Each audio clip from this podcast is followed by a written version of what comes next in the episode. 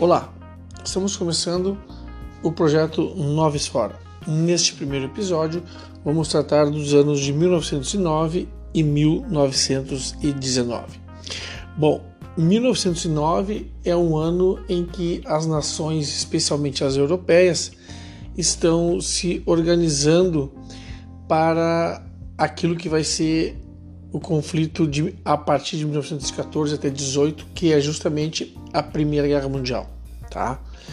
Então, esse ano ele fica dentro dessa dessa, dessa ideia, quer dizer, é um ano em que, em que as ações se, se que elas ocorrem com essa lógica, né, com a organização das, dos países em, em alianças e tudo mais, já visando um possível confronto que vai ser vai ocorrer lá em, a partir de 14.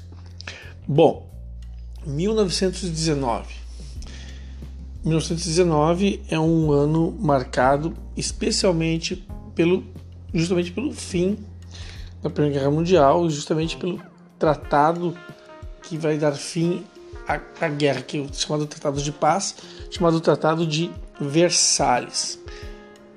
Para lembrar do Tratado de Versalhes, é importante observar Uh, é importante lembrar, antes de mais nada, que em 1870, 1871 ocorre o que a gente conhece como Guerra Franco-Prussiana, uma guerra entre a França e a Prússia, tá? Porque para tu entender algumas coisas que acontecem que são exigidas pela França no Tratado de Versalhes, tu tem que conhecer o que foi a Guerra Franco-Prussiana. Bueno, na Guerra Franco-Prussiana, o que acontece? Quem vence é a Prússia, tá? A Prússia vence e uma das exigências da Prússia é justamente os, uh, os territórios de Alsácia e Lorena. Territórios esses pertencentes à França. Territórios esses ricos em minas de carvão. Territórios esses que vão devido a, a essa questão do carvão, potencializar, catapultar a economia do país que vai surgir, no caso a Alemanha. A Prússia ela unifica reinos e surge um país novo, que no caso a Alemanha. Esse país, a Alemanha, esse país novo que está surgindo, ele vai ele vai ser contraponto, vai, ser, vai fazer contraponto, né, à potência da época, que é no caso é a Inglaterra. Isso é importante saber. Ah, e detalhe: a França, ao ser derrotada pela Prússia, que vai se tornar Alemanha logo depois, a França é exigido pela Prússia, pelo barão Otto von Bismarck e seus seguidores, que assine a rendição onde justamente no Palácio de Versalhes digamos que é a humilhação suprema. Né?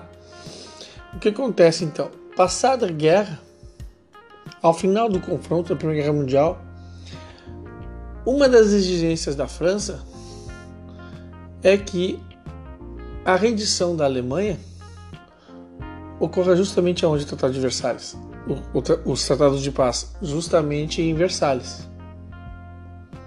Entendeu?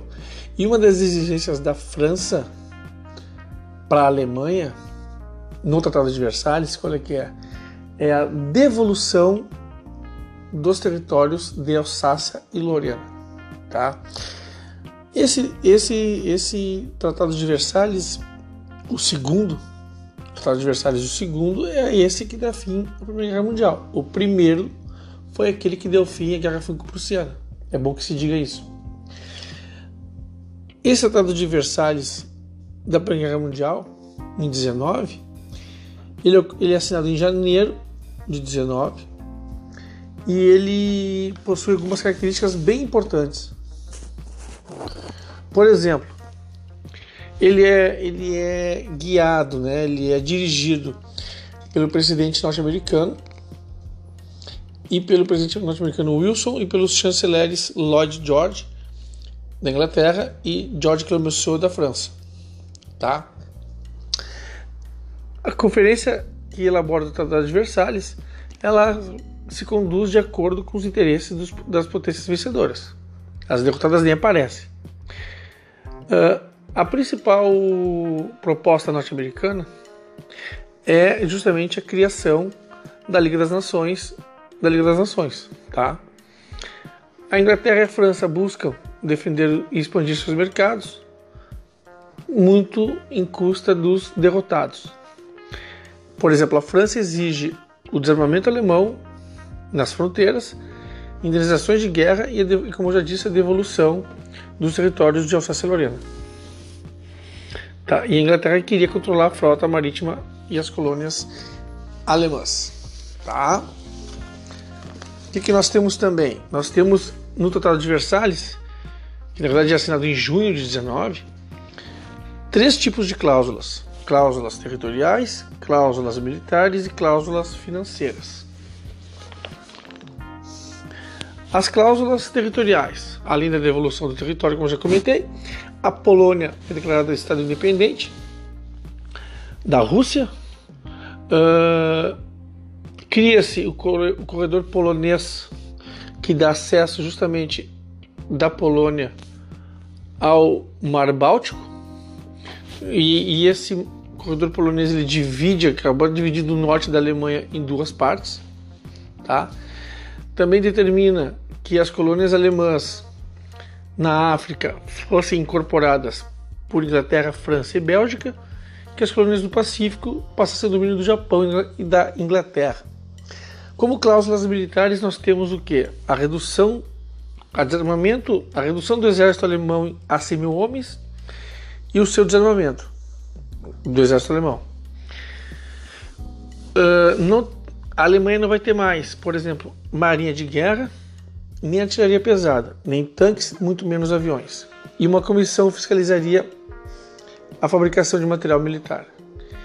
Como cláusula financeira, a Alemanha é considerada responsável pela guerra e tendo que pagar indenizações referentes à destruição de bens nacionais e privados, e até pensões para aposentados, mutilados, viúvas e órfãos. Importante observar que todos esses aspectos do Tratado de Versalhes eles, eles condenam a Alemanha ao empobrecimento e ao enfraquecimento do poderio militar. Isso fica bem óbvio. Além do que, alguns comentam, alguns estudiosos não contam de que esse Tratado de Versalhes, de suas características, todas elas visando enfraquecer a Alemanha, esse Tratado de Versalhes vai ser, digamos assim, a semente, o que vai servir de cenário, de, de, de, de palco, melhor dizendo, para a ascensão e surgimento do fascismo, do nazismo alemão, do nazismo, melhor dizendo.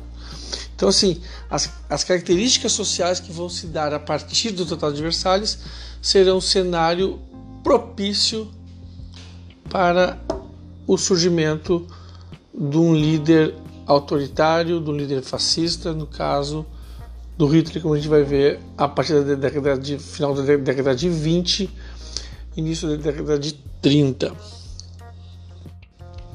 Esse foi então um nosso resumo sobre o Tratado de Versalhes de 1919.